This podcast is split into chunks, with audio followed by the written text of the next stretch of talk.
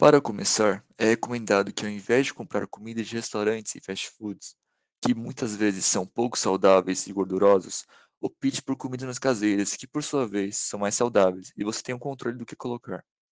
Priorize um prato colorido, inclua mais frutas, grãos, legumes e suas preparações e compre menos produtos in- industrializados ou ultraprocessados, que costumam ser ricos em gorduras, açúcares e podres em proteínas, fibras, vitaminas e minerais. E busque comer em horários regulados, como café da manhã, almoço, lanche da tarde e jantar.